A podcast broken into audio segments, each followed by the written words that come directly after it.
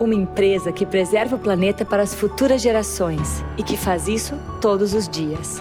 Uma empresa que cria soluções para outras empresas preservarem também, valorizando seus resíduos, compensando o carbono, sendo ESG. Uma empresa brasileira que exporta conhecimento para dezenas de países.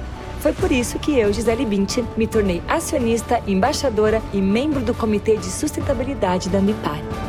Ambipar, a líder em gestão ambiental. Impossível se falar em construir uma nova economia, em desenvolver negócios, sem a participação das empresas do setor privado. Eu acho que a ação fundamental é toda empresa brasileira deveria conhecer a região e ver o que, que ela pode fazer para conservar a floresta e ainda ganhar dinheiro. Acho que isso é importante. O olhar das empresas para a Amazônia deveria ser um olhar estratégico, não só pelo lado da filantropia ou por responsabilidade socioambiental corporativa. Eu acho que todas as empresas em todos os setores teriam a ganhar muito, ajudando a, a, conservar a floresta e explorando a região de forma sustentável, gerando emprego, gerando impostos.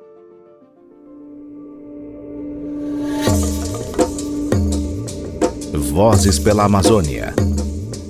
As histórias de quem inova e protege a grande floresta. Como criar um ambiente de inovação e tecnologia na Amazônia? Para Mariano Senamo, esse caminho passa pelo fomento a uma nova geração de negócios disruptivos, capazes de revolucionar a economia praticada na região. O engenheiro florestal é CEO da AMAS, a primeira aceleradora voltada para empreendedores da floresta. Para ele, a combinação entre empreendedorismo, novas tecnologias e parcerias estratégicas será fundamental para mudar a história econômica da Amazônia, de uma exploração predatória para um ecossistema inovador e sustentável. Eu sou Juliana Calzin e este é o Vozes pela Amazônia. Mariano, muito obrigada por ter aceitado o nosso convite e bem-vindo aqui ao nosso podcast. Prazer é meu, Juliana. Conta um pouquinho pra gente, por favor, sobre a Amas, é, como que, que surgiu, como que você tem trabalhado. Tá, bom, a Amas ela surgiu com essa motivação, né? Nós acreditamos é, completamente que o grande diferencial competitivo do Brasil na economia global ele está relacionado à nossa capacidade de cuidar da Amazônia e gerar riqueza a partir da Amazônia. Existe uma percepção de valor enorme em torno da região, mas a gente não tem, a gente não tem sabido aproveitar isso estrategicamente, né? É, então a missão da MAS é desenvolver uma nova geração de negócios que sejam inovadores, disruptivos e que possam prosperar financeiramente, gerar emprego, renda e valor para os seus é, sócios, para os seus acionistas, mas que ao mesmo tempo entreguem impacto socioambiental positivo, ou seja, que tenham como propósito resolver os problemas sociais e ambientais mais relevantes da região amazônica. Nosso foco de atuação ele é exclusivo na Amazônia Rural, ou seja, é, estamos buscando empresas que consigam desenvolver negócios na região rural ou florestal da Amazônia, não buscamos negócios urbanos. Eles podem ser na área de serviços, é, entre tantos quantos são extremamente carentes na região, telecomunicação, logística, serviços financeiros, educação, e podem ser na área de produtos, ou seja, o desenvolvimento de novos produtos setor de alimentação, cosméticos, o que quer que seja. E, e, e, ao entregar esse produto ou serviço, a empresa precisa entregar também impacto socioambiental, ou seja, precisa conservar é, uma área de floresta ou restaurar áreas degradadas, precisa gerar renda sustentável para as comunidades, para os 25 milhões de brasileiros que vivem na região amazônica. Então, esse é um pouco o nosso foco. E a gente tem feito isso com, né, como aceleradora, a gente basicamente entrega para os empreendedores capital, conhecimento através de capacitações, de, de mentorias e, e em contato com os nossos parceiros e, e financiadores, e acesso a uma rede de relacionamento que é super importante para a empresa no seu estágio nascente. Maravilha. E você pode contar um pouco para a gente sobre esses negócios que já foram acelerados ou que estão sendo acelerados por vocês? O portfólio é bastante diverso. Eu, eu gosto de dizer que a diversidade para nós ela é fundamental porque acho que todos nós estamos aprendendo, né? Fazer, costumo dizer que empreendedor na Amazônia é, passa por um pouco de heroísmo. Empreendedor de impacto é seguramente uma pessoa que merece uma bandeira de herói. E aí, nesse sentido, a gente buscou empresas em diversos segmentos, justamente para poder aprender como melhor apoiar o desenvolvimento delas e como conectar elas e gerar conhecimento coletivo. Então, existem desde microindústrias que compram produtos de comunidades extrativistas, que produzem de forma sustentável, ou seja, sem gerar desmatamento, seja cacau, temos né, duas empresas, três, duas empresas e uma cooperativa no segmento de cacau que fazem parte do nosso portfólio, seja mandioca, seja é, murumuru, ou sejam óleos que são comprados, beneficiados e, e, exportados. Então, esse é um segmento. Tem empresas do setor de serviços, né, que, logística, é, que ajudam a superar os, os, os, os altos custos e, e, e informalidade da, do setor de transportes na região, empresas que geram energia solar. E nesse, na leva desse ano entrou um, empresas também dedicadas ao reflorestamento, ou seja, que estão construindo soluções para reflorestar áreas degradadas ou áreas de pastagem, sequestrando carbono e produzindo alimentos ou madeira, produtos que têm valor para revolucionar a agricultura da região. Eu acho que isso é uma coisa que nós precisamos. O principal driver do desmatamento na Amazônia está relacionado à agropecuária, em especial pecuária de baixa produtividade e baixo retorno econômico. É, é possível substituir essa atividade gerando renda para as pessoas, para, os, é, para as comunidades produtores que vivem na região, gerando benefício socioambiental. Então, essa é um pouco uma pincelada geral no perfil das empresas. Legal. E eu acho interessante, né, quando você fala da Amazônia Rural, como que esse tipo de atividade pode, inclusive, ajudar a barrar, ou pelo menos a conter é, as atividades ilegais, as atividades que são predatórias, enfim, que acabam é, destruindo, degradando a Amazônia, né? Como que você vê essas duas forças se interagindo? Como esse desenvolvimento responsável pode ajudar a preservar a Amazônia? Eu gosto de dizer que as pessoas que derrubam a floresta na Amazônia, em sua grande maioria, não fazem porque são, são burras ou, ou fazem de forma irracional geralmente derrubar a floresta gera um ganho econômico. Gera um ganho econômico para grileiro que derruba a floresta e vende, gera um ganho econômico para pecuarista que derruba a floresta, planta pasto e cria boi para vender carne ou leite, gera um ganho econômico para grandes agricultores de culturas de commodities como soja, milho e algodão. Gera ganho também para quem garimpa, né, derruba a floresta para explorar minérios. Então, sempre tem um ganho econômico por trás da ação de derrubar a floresta. Até porque, para derrubar a floresta, você precisa investir. Não é baratinho você derrubar a floresta, né? Tem custo com motosserra, com óleo, com logística, com alimento. Então, contrapor essa dinâmica do desmatamento, ela exige você gerar mais ganho econômico, ou seja, cobrir o custo de oportunidade das atividades que levam ao desmatamento com atividades que usam a floresta de forma sustentável e, portanto, a conserva. A gente tem, acho que na natureza humana, o comportamento de geralmente cuidar daquilo que a gente dá valor. Então, infelizmente, a floresta, é, com raras exceções, né, em muitas regiões, principalmente nas fronteiras do desmatamento, ela não tem sido percebida com valor. As pessoas têm dado mais valor porque vem depois da floresta. Então, para contrapor essa lógica, a gente tem que desenvolver esse tipo de modelo que vai agregar valor na floresta, gerar riqueza, gerar emprego, gerar prosperidade. Então, isso é, é eu acho que é louvável, né? É, é, deveria ser perseguido por todo mundo. Agora, visto o desafio da mudança do clima e os problemas que hoje são amplamente conhecidos associados ao desmatamento, é, fica claro que nós chegamos no limite. Então, não vai dar para promover tudo isso para a população da região, continuando seguindo o modelo das décadas passadas, de derrubar a floresta. E, infelizmente, nós voltamos nessa trajetória. O ano passado foi o ano de maior desmatamento dos últimos 13 anos. Subimos para cima da, da casa dos 10 mil quilômetros, para termos 13 mil quilômetros quadrados de desmatamento. Então, para conter esse processo, é muito importante que a gente encontre a forma de gerar riqueza, conservando a floresta ou restaurando ela. E, de novo, com um viés econômico, como atividades econômicas que cada vez mais começam a se provar economicamente atrativas. Agora, a gente não tem décadas de investimento nisso. O Brasil, por exemplo, é uma superpotência em uma série de coisas, especialmente no agronegócio. Né? Nós somos referência em termos de produtividade e exportação em commodities como café, laranja, soja, milho, carne.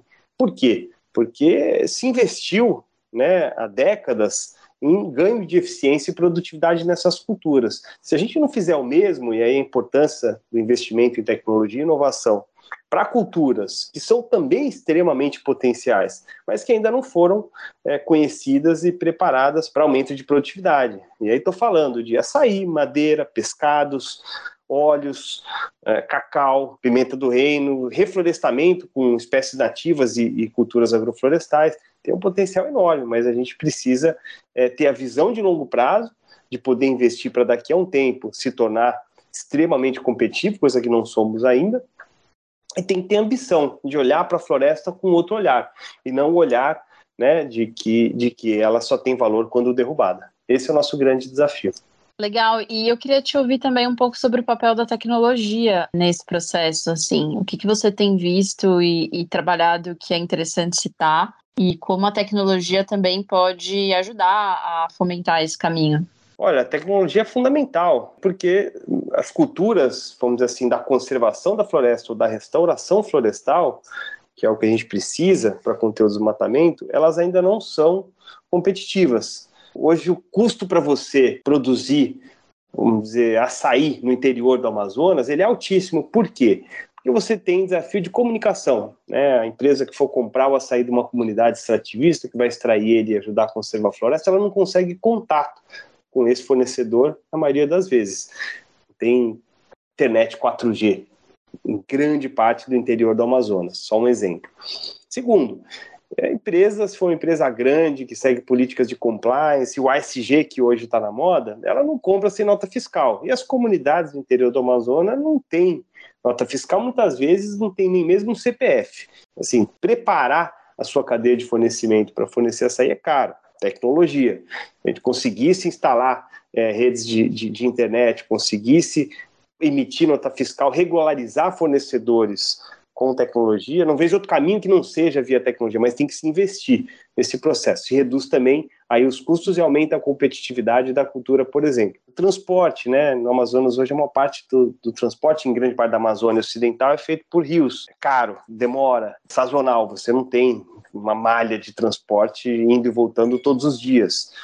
Então, todas esses, esses rastreabilidade, né? Hoje cada vez mais o, o, o consumidor que está atento a produtos sustentáveis, ele quer saber de onde vem o alimento, ele quer saber como é que foi produzido. Então, investir na cadeia de rastreabilidade é super importante. Se você analisar todos os elos da cadeia, é, você percebe rapidamente que não se investiu é, em nenhuma cadeia de valor da Amazônia é, o que se investiu em outras cadeias. Por exemplo, gosto de dizer que o tamanho da, das oportunidades de crescimento nas cadeias de valor é, da Amazônia, ele é inversamente proporcional ao que se foi investido.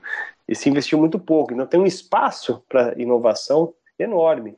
É, a gente deveria estar investindo, é, por exemplo, no pirarucu, que é um peixe extremamente saboroso, grande, é, apreciado pela culinária do mundo todo, mas que não tem mercado no mundo todo, a gente deve estar investindo nele o que o Chile fez com a produção de salmão. Né? Hoje é um preço inclusive, se você for na gôndola de um supermercado é, em São Paulo, bem provável que você encontre o pirarucu que vem do Brasil, da região norte, da Amazônia, com um preço mais caro do que o salmão, que é importado, que vem do Chile.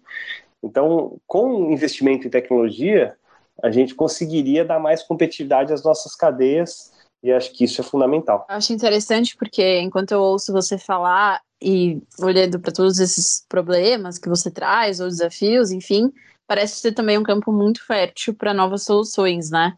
Que é um papel que a, que a inovação tem também de, de trazer soluções para esses problemas. Mas é, pensando em uma ou duas ações que seriam emergenciais, importantes e que já poderiam ajudar é, esse ecossistema, você conseguiria dizer quais seriam?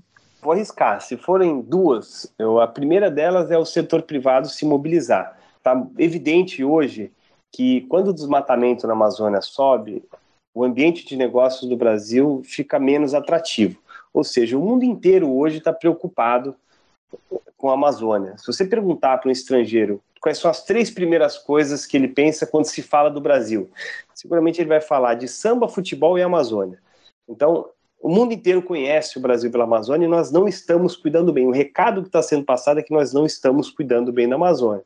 Basta ver é, bloqueio do acordo comercial entre o Mercosul e a União Europeia, que foi bloqueado basicamente pela incapacidade do Brasil em cumprir com as metas estabelecidas no Acordo de Paris, do qual somos signatários. Basta ver é, os boicotes frequentes que produtos, a carne, especialmente a carne do Brasil, tem sofrido em vários mercados, mesmo a carne que é produzida no Rio Grande do Sul ou em Santa Catarina, sem nenhum desmatamento, é carne do Brasil começa a ser afetado drasticamente pelo desmatamento da Amazônia. Então, o desmatamento da Amazônia ele afeta profundamente a nossa economia, ela, ele afeta o ambiente de negócios do país. E as empresas brasileiras estão começando a se tocar disso, mas precisam fazer mais.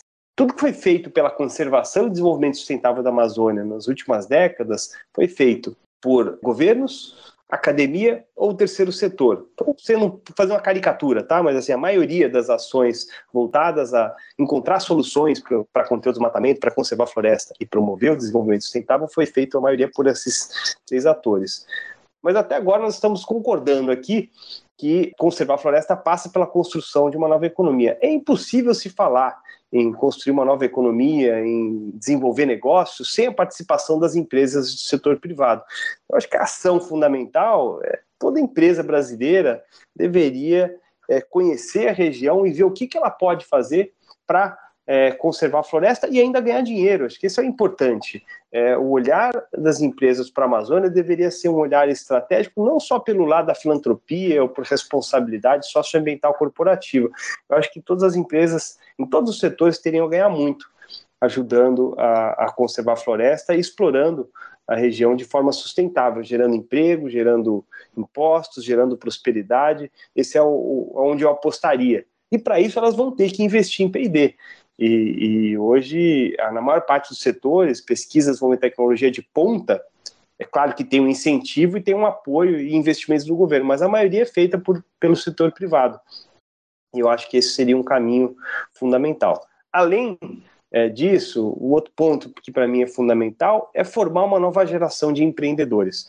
Nós não vamos conseguir encontrar inovação, e existe vontade, né, as gerações futuras cada vez mais, né, hoje geração da, da Greta, Thunberg, né, os adolescentes da atualidade estão muito preocupados com, com, a roupa que eles usam, é, com o alimento que eles consomem, é, em qual empresa eles vão trabalhar, e muitos deles, inclusive, não buscam um trabalho porque querem empreender. Eu tinha que canalizar toda essa energia dessa nova geração para e desenvolver é, negócios ou desenvolver pesquisa e desenvolvimento na região amazônica. Tem precisado de uma verdadeira revolução no sistema de ensino e de formação de empreendedores para que eles venham para a região amazônica para desenvolver novos negócios. Acho que isso é. Minhas duas apostas seriam essas. E aí, para quem, como muitos brasileiros, desconhece né, a região, por que, que você acha que seria interessante passar a olhar com mais cuidado a Amazônia? Olha, Juliana, eu tenho adotado como mantra de que a gente precisa conhecer mais a Amazônia. Acho que o Brasil não conhece a Amazônia para além do que vê na televisão e no jornal. Até pela relevância econômica que a, que a região sempre representou, né? Então, estamos falando de 60% do, do território do Brasil, que gera menos de 8% do PIB. E eu acho que as pessoas, quem se preocupa hoje com a região amazônica deveria comprar uma passagem de avião e ir lá conhecer. Tem várias organizações, empresas, lideranças empresariais, comunidades é, que fazem um trabalho incrível e que todo mundo deveria conhecer um pouquinho para formar a sua opinião a partir de uma percepção própria. Esse é o convite que eu faço. Eu acho que o Brasil é, tinha que conhecer a Amazônia e se relacionar melhor com essa região que hoje tem uma importância fundamental para o nosso país só não vê quem não quer.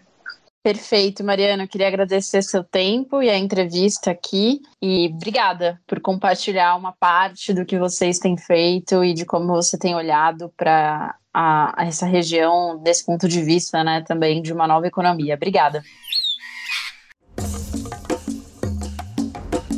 Este podcast é um oferecimento de Época Negócios inspiração para inovar.